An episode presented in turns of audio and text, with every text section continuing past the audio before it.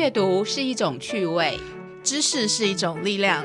跟着玉珊珊一起朗读台湾。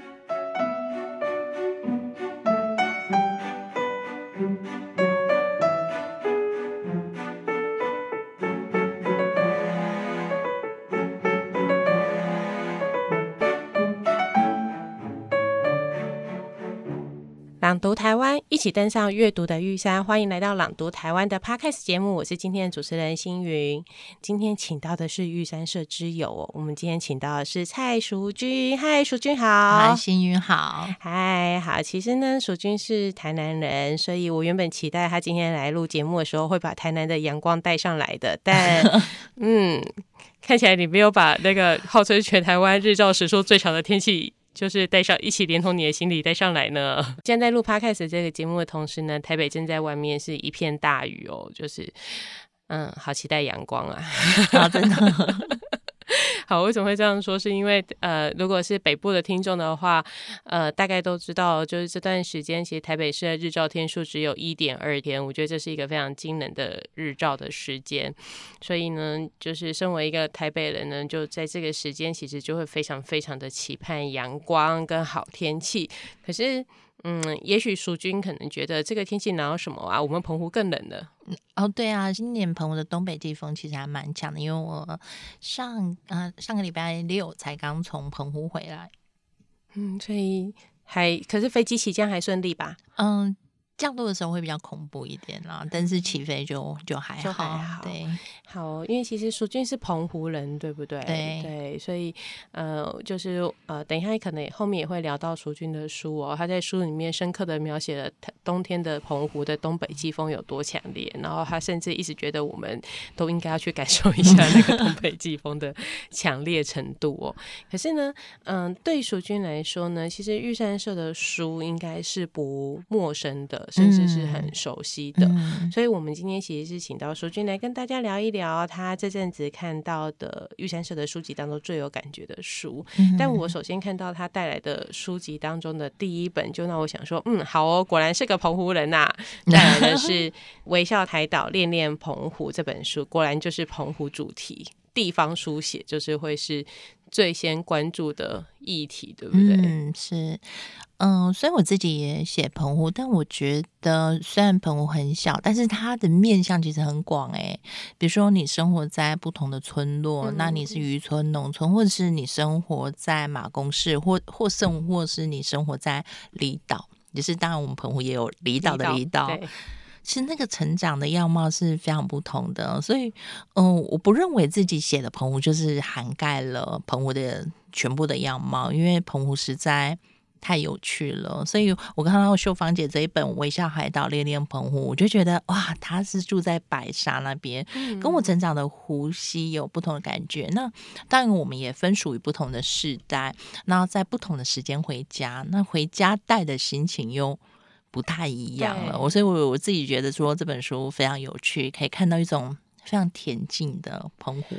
嗯，我我记得就是我们都叫他肖校长哦，就是秀芳老师，他呃写这本书的时候，其实已经比较中年了，就是退休之后的一种回家。哎，我觉得这件事很有趣，就是呃，其实我身边认识的澎湖人不多，但我认识的澎湖人几乎每个人都有一个愿望，就是等退休之后就要搬回澎湖。啊，对。尤其我的男同学，他们现在在台湾奋斗，也许娶了台湾的妻子。哎，我一直讲台湾会很奇怪，OK？只是相对于澎湖的这种，那他们其实梦想就是，好吧，那我就在台湾这块土地好好打拼。然后我的梦想就是，反正我一切的我都可以为了我老后可以在澎湖生活而忍耐。对，真的，因为我呃自己有一天跟我爸聊起这个话题，我就说，哎，像那个谁谁谁谁谁谁，就我的朋友 A、B、C，他们都决定以后要回澎湖住，然后我爸就说，对他有个朋友某某某，他就是退了休之后，他就跟大家失联了，因为他就搬回去澎湖，然后每天就过着在渔港钓鱼的生活，这样，然后我们就在说，我们觉得澎湖的土地好像特别黏。还是特别的容易聚集人的那种回家的情感，这是我们作为号称那个身份证 A 开头的人 都无法理解的事情，因为我们。呃，很多人其实都觉得说啊，就是嗯，不不一定要住市区啊，或者是我觉得住市区房子好贵哦，然后交通好挤哦，每天都塞车，然后天气又不好，你看每天下雨，就是梦想都是要搬离开台北，就澎湖人士，我要搬回家。嗯，我以前不太能理解这件事情，因为我毕竟就是一个从就是高中。用力读书不是为了光宗耀祖，而是离开澎湖，因为我们只要考上大学才能够离开。所以对我来说，离开的那个心是比较强烈的。那我是到四十岁左右才又开始回家，才又开始好像。知道这是怎么一回事，就是为什么我以前不能理解，为什么你好不容易离开，你回去干嘛？对，就是你回去医疗又不好，然后你知道那个东北季风刮下来是真的会马上头痛。像我这一次，我十二月其实回去蛮多次的，那有时候东北季风非常强的时候，我是一下飞机我就开始头痛，就是它有很多很。不利的环境，对。但我四十岁之后，我真的感受到一件事情，就是说，因为我们小时候没有太多人工的东西，我们就是跟自然相处，对。所以，我们海浪的声音、阳光、风的声音，它好像我们的体内其实好像建立一种跟自然共鸣的这种节奏在里面了。对。只是我们的心有时候有时候不会。不会想是想这样子的事情，那人会经历过一些事情，才会发现哦，原来你的内在是储存这些的。比如说像我现在啊，我我在棚屋是不吃鱼的，我就觉得因为每天吃鱼吃到怕。嗯，但是我现在会很奇怪，在那个季节转换，即使我在台南生活，风起的时候，我觉得好想吃虾子，好想吃螃蟹，我就会跟我先生说：“好哇，那个噬心的那个腥味的那个欲望好强烈。”对，那。其实这个就是他已经土地透过一种方式把它储存在心里。这样讲好像有点梦幻，但是我真的觉得，也许我们渴望的是那一种，你知道你的身体跟心理需要的是什么，也许我们就会跟土地回回到。可以好好相处的土地上面，找到一种比较和谐的生活方式。我想要问一个有点煞风景的问题，在这么浪漫的叙述之后，请问你想要吃虾跟吃螃蟹的时候，你的解决方法是去市场买，还是拜托你妈寄过来？拜，当然是拜托妈妈寄过来，因为市场的海鲜要钱，妈妈的海鲜不用钱。好像明白。好，这个东西可能要跟大家说明一下，因为可能不是每个每个。呃，听众现在听到这个节目的朋友都是理解这件事情，就澎湖有一个呃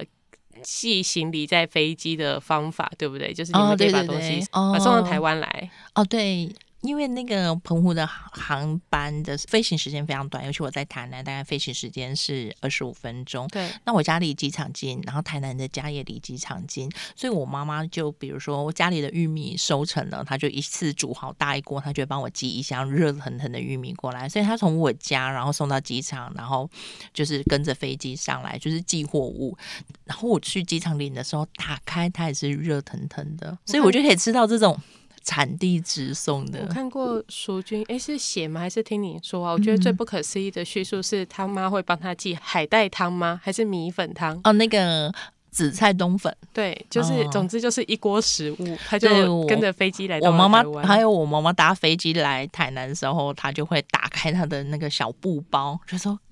赶快吃，因为他说这热腾腾，我早上为了这个赶快煮的。那你就边开车，然后边着吃着他的热腾腾的紫菜冬粉，好棒哦！哎，可是他收费用怎么收？就是一样是算，好像十公斤以内是一百一十块，所以其实非常划算，超便宜耶。嗯，你知道宅急便寄离岛，它其实蛮天价的。对对，那。好诶，早知道我上次寄书去澎湖的时候，就应该去打听一下这个方式，因为你知道我上次就是总之为了某一本书在澎湖的讲座活动，就是打遍了所有宅配电话，没有人有办法送，因为风太大了，好像浪太大，那几天的哦船运都船运都没有，对，所以我最后好像不得已去邮局寄快捷吧，哦，然后还还被邮局说哦，我也不保证哦。哦，对，通常是如果去松山机场寄飞机，就是当班次，但是就是澎湖那边要人到机场去领，对不对？他他不是送到府的，对啊，他就会在机场等大家来认领。懂。好，其实我觉得有一些情绪的东西，它可能是那个东西，它可能是潜意识的。的状态，就是嗯你不会在某个时间点特别的去想到它，可是总是会有一个时间点是它会忽然间跑出来被。唤醒的对，因为我我自己印象很深刻的是，我有一年带我爸妈去日本住温泉旅馆。嗯我们家是北投人，然后我爸妈是那个传说中身份证 Y 开头的那一群，阳明山管理局的的子民，这样他们是神秘的 Y 开头。然后我就特别带我爸妈去日本住温泉旅馆，然后退房的时候，我就问我爸妈说怎么样，就是舒服吗？好不好玩？这样，然后我爸妈就顿了一下之后说都没有味道。啊，他我在我我愣了一下之后才明白什么叫做都没有味道这件事情，就是对他们来说，温泉就是应该要是臭的，就是我们太习惯那个日常生活中的那个淡淡的硫磺味道，到他会不理解那个温泉为什么没有味道这件事情。嗯然后也因为这样，我妈他们从来都不去礁溪泡温泉，他们说那个就是自来水。哦，对，因为你没味道，好像很难分辨。对我妈就说：“你怎么知道那个水龙头打开到底是水还是温泉？”好，希望礁溪的朋友不要打我。但是就是 我对对北投的老人家来说，温泉就是应该带有一个神秘的，嗯，嗯有点。味道，它是跟味觉嗯对对，他觉得那个味觉，闻到那个味道才像是才有正确性。嗯，嗯，所以呃，后来我就很少带我妈去住温泉旅馆了。我想说，就既然她觉得没味道，我也不用花那么多钱。毕竟日本的要。就像我妈妈到台南，我不会带她去吃任何的海鲜，因为她比如说我们大家去吃一个港式料理，对她就会说这只虾子是假的。啊 就会很尴尬，然后澎湖人嗓门有时候有点大，他说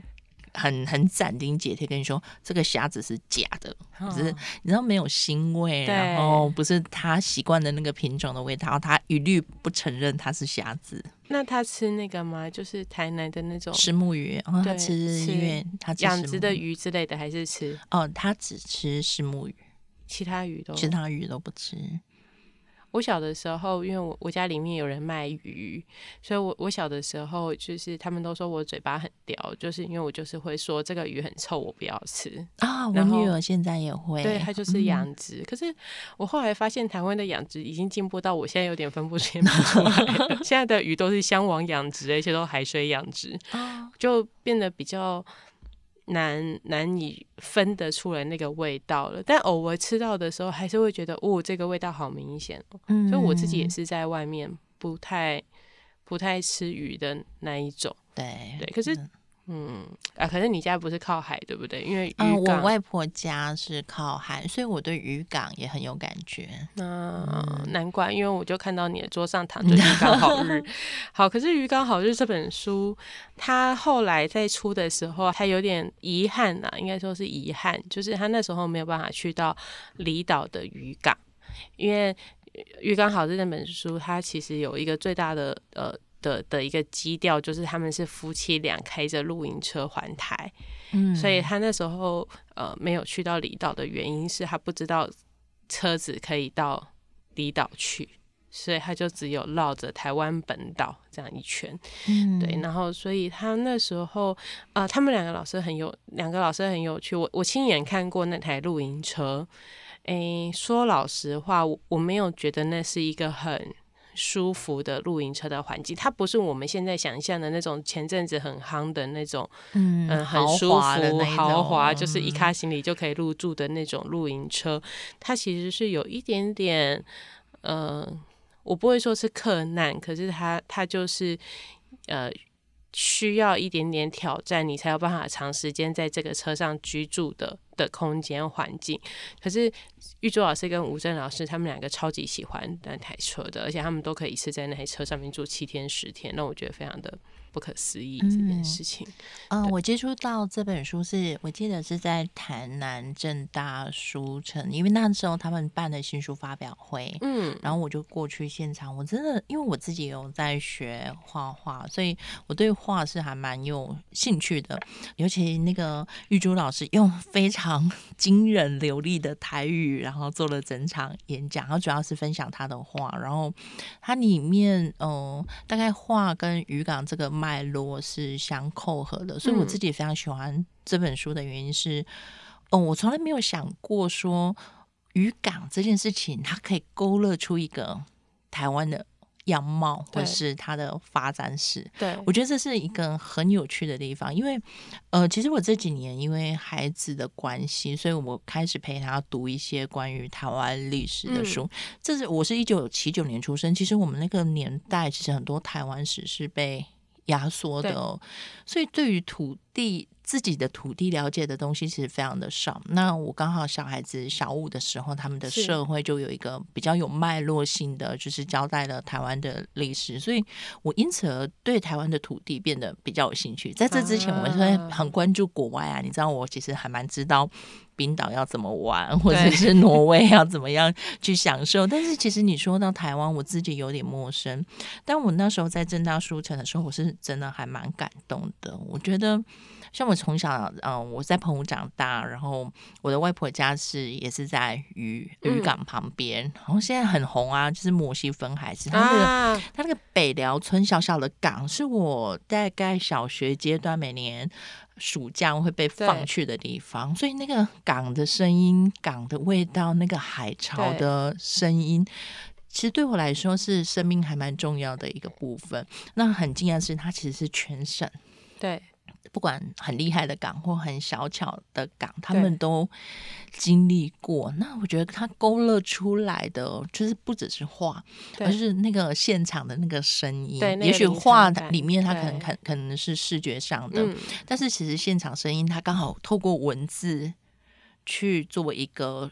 一个补充，那你就很容易从画跟文字的叙述里面去感受到，哇哦，那个渔港是多么的。迷人，它真的就是让我很觉得，其实你的旅行方式好像有时候你只是在一个陌生的港口坐下，对，你也可以得到很多。那因此，我也其实有和女主老师加拉，我跟他讲说，哎，有一天你如果要到澎湖，我会告诉你说，呃，那个怎么怎么弄这样子。他们嗯呃好像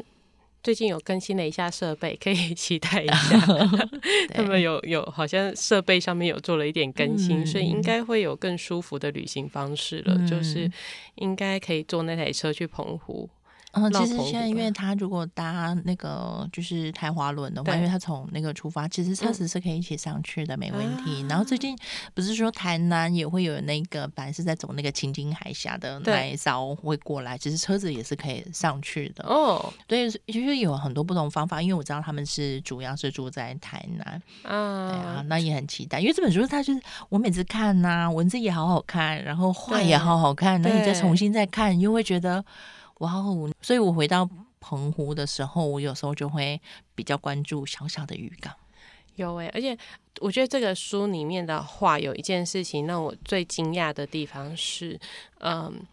玉柱老师跟吴正老师他们两个人呢，为了要能够很快的把渔港的样貌抓到，嗯他们不是用画笔，他们是用那个泥水匠的那个对，呃，有点像是刀子的那个，嗯就是磨水泥墙面的那个东西。然后武正老师有一次聊天的时候，还用那种很骄傲的口气说：“怎么样？我觉得我的发明很厉害吧？就是没想到这东西比那个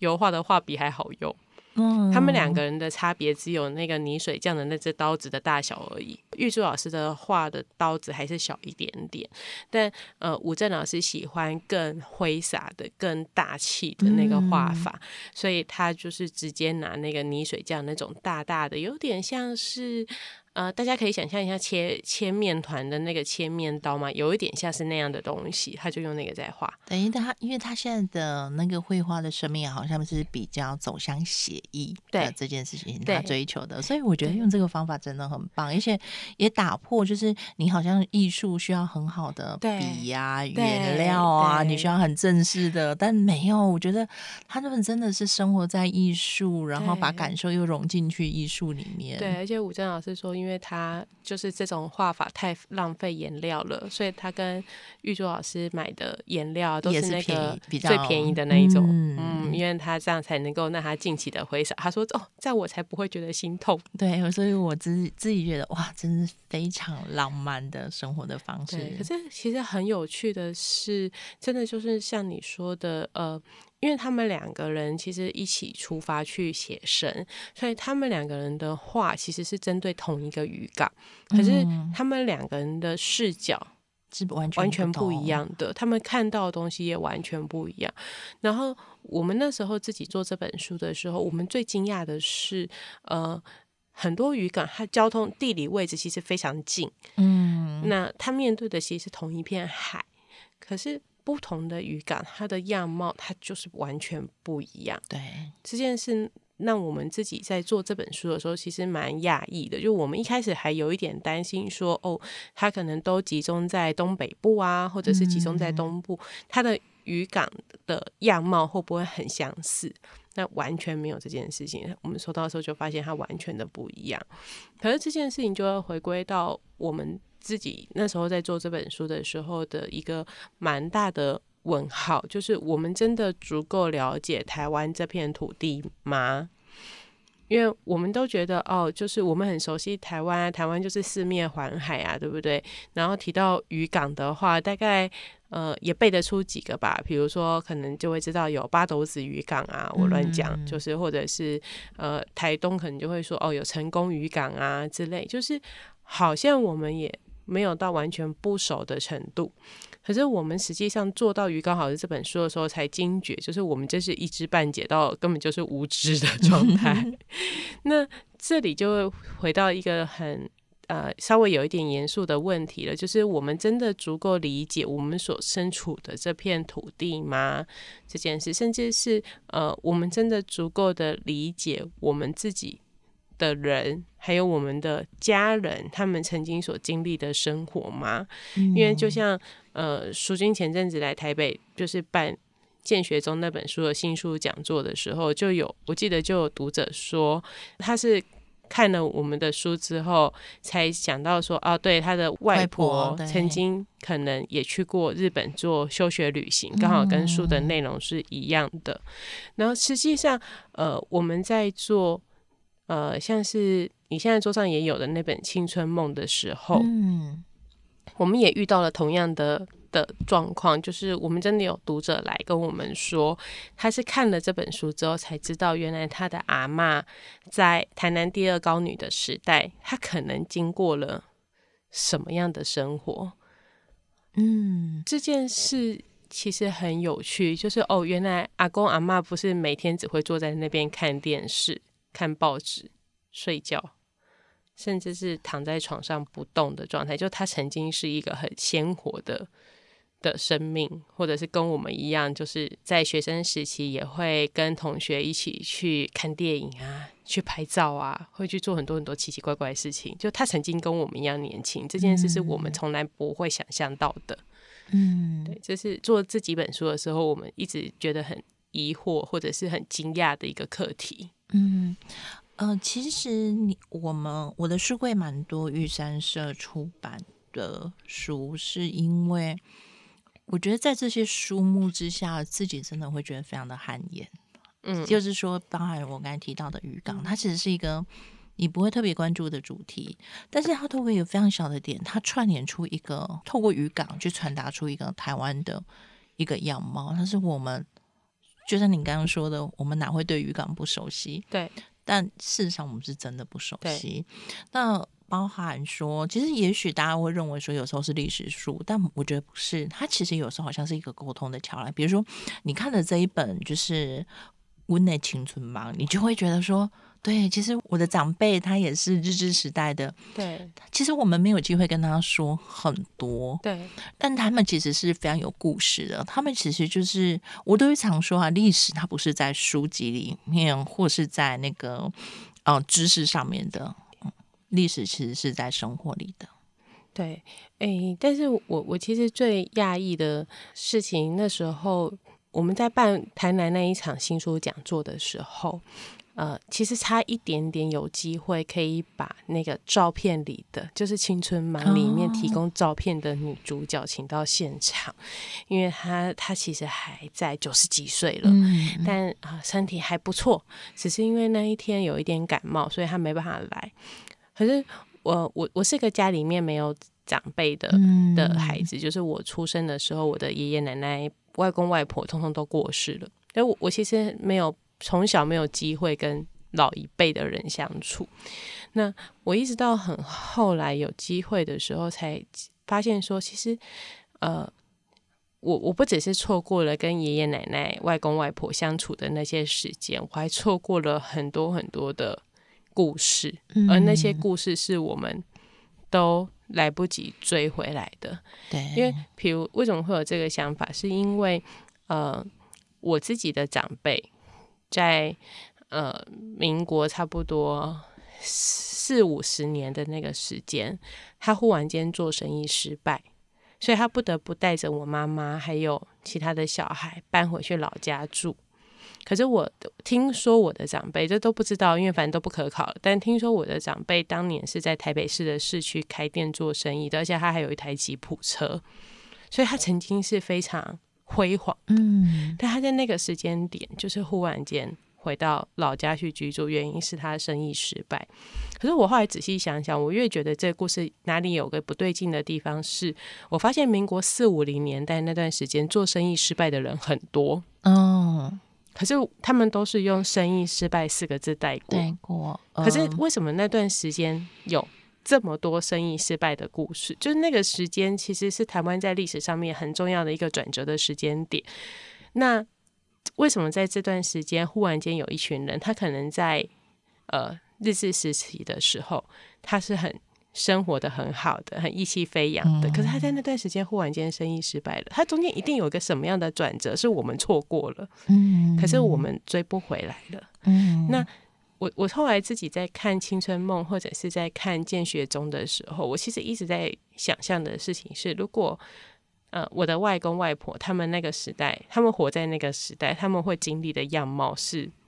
什么样的样貌？这样，那就会回归到我自己现在在面对我自己的小孩的时候，我就会期待是有一天我可以跟他说的是那些他来不及听见的那些故事，因为这些故事都错失了，就包含我自己都没有听过了。对对，对，可是我都会期待我可以把那些故事讲回来。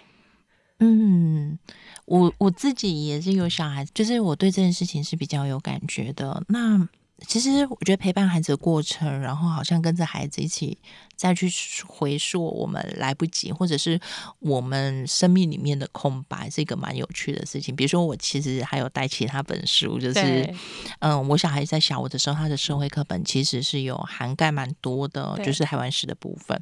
那我公公他是皇明时代的啊哦，那那个时候出生的人，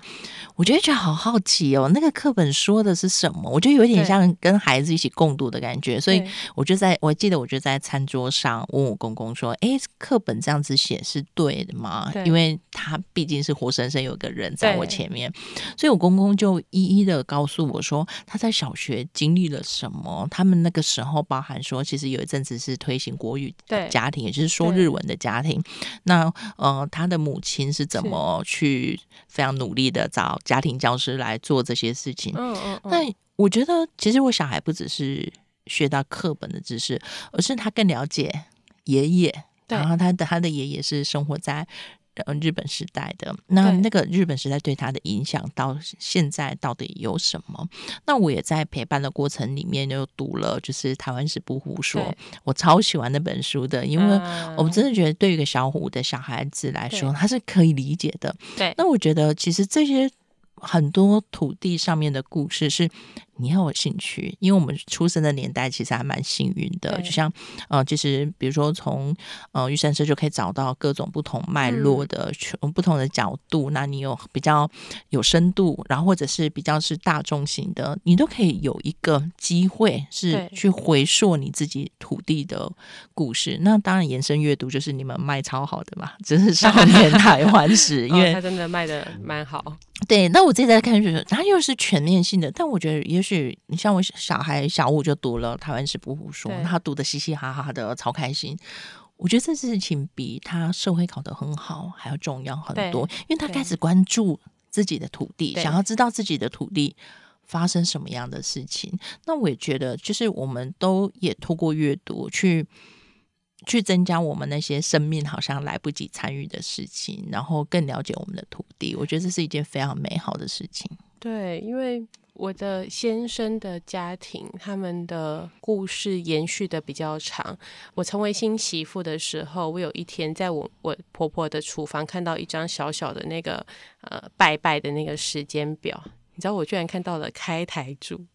啊！我在我在那个一边 shock，就是原来这个家庭的每每一年拜拜，希望我公婆不会听到这一集。好，就是。原来就是要拜这么多啊！的那个 moment 的同事，我一边讶异的事情是：天哪，居然还有人连开台主的机制都都知道，对，超强的，不觉得吗？就是我觉得中南部的这种呃家庭，他他比较有机会，因为那个那个时代的脉络的变迁，他没有像台北的速度这么快，所以他有一些东西，他有机会呃透过不同的方式被延续或保存下来。比如说我呃先生的大伯，他叫做。他叫做勇，他单名一个勇字，但他跟我公公，就是还有呃我公公的二哥，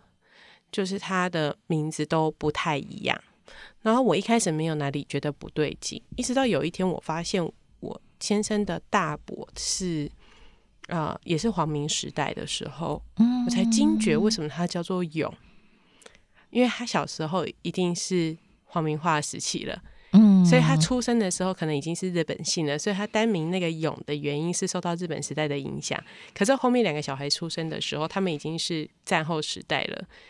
所以他们就不会再有这种比较偏日本化的日本式的名字。对，像我先生的家族里面，就是尤其我公公那一代，我们现在其实他们喊对方的名字都是喊日文。还是习惯吗？对，然后我婆婆喊我公公的名字也是喊日文，这就是很有趣。那我另外一个脉络是澎湖的脉络，就是我的爷爷是出生在一九一零年出生，他经历的是更早的以前日本时代，所以他感受到，因为我们其实你知道，在澎湖长大，就爸妈去工作，你每天就是要跟阿公阿妈相处，阿公阿妈就会讲古给你听啊，所以我们是从小听到很多那个日本时代的政府如何的欺压。人民 因为就是我觉得那跟你哦，你有受教育或没有受教育，其实还是有一点点关系。那我就觉得我听到的两方的，因为不同的时代，对，然后其虽然短短五十年，但是它历经的不同的样貌，还有就是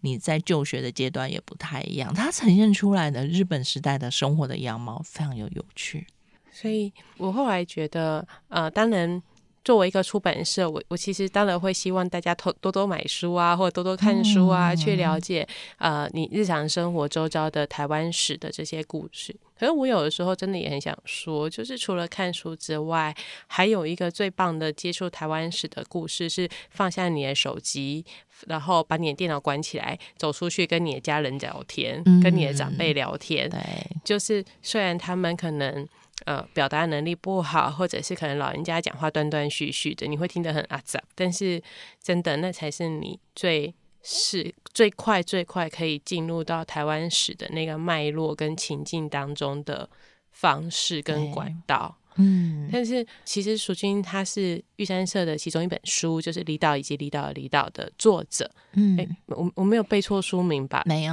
太好了，因为你知道离岛的次数有点多，以及我每次讲这个书名的时候，我都会自己顿登一下。就是说很多离岛的那本书，我都想说，我到底有没有背对？我有没有在哪个地方错过了“离岛”两个字？好，就是蜀君其实是《离岛以及离岛的离岛》的作者，他在这个书里面其实聊到了非常非常多跟阿妈的互动。嗯，我印象超深刻的就是。阿妈金花，对对，就是呃，尤其是在书里面有提到很多很多很多呃，关于澎湖的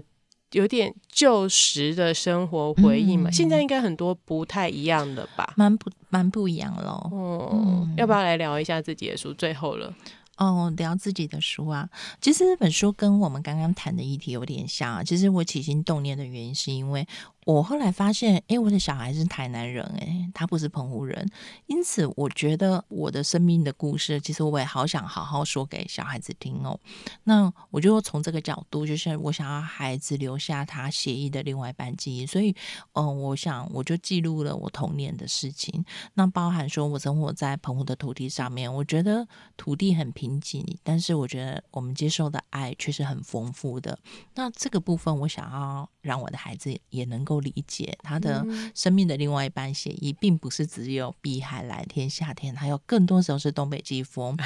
更多时候是那种很孤寂的感觉。但是其实家人的情感是紧紧扣在一起的，你跟环境是有互动的，然后你吃的是菜菜仔里面的，像现在就是嗯茼蒿的季节，非常是鲜甜。那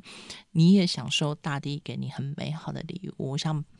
是传递这一这一份幸福的感觉，希望让我女儿也可以接受到。她看完这本书之后有。呃，回澎湖的时候有更多正面的回响吗？嗯，或者是她跟我们聊天的时候，就好像就是很像是我们家的老四，我们家三姐妹，她就好像也参与过那些事情，所以我们在聊起小时候的事情，她也都能够理解。好我觉得真的哦太棒了，对你完成了你的你的目标了，对不嗯对？出书的目的有达到。对好哦，今天其实很高兴可以感谢淑君哦，就是呃呃，因为因为其实淑君平常住台南，你知道，所以我们真的很想把她就是邀请来节目上，但一直都有点困难。但今天刚好有个机会，终于可以把他逮到节目上面来聊一聊。我也超开心可以来这里，真的好，那不如就下次每一集都来聊好了。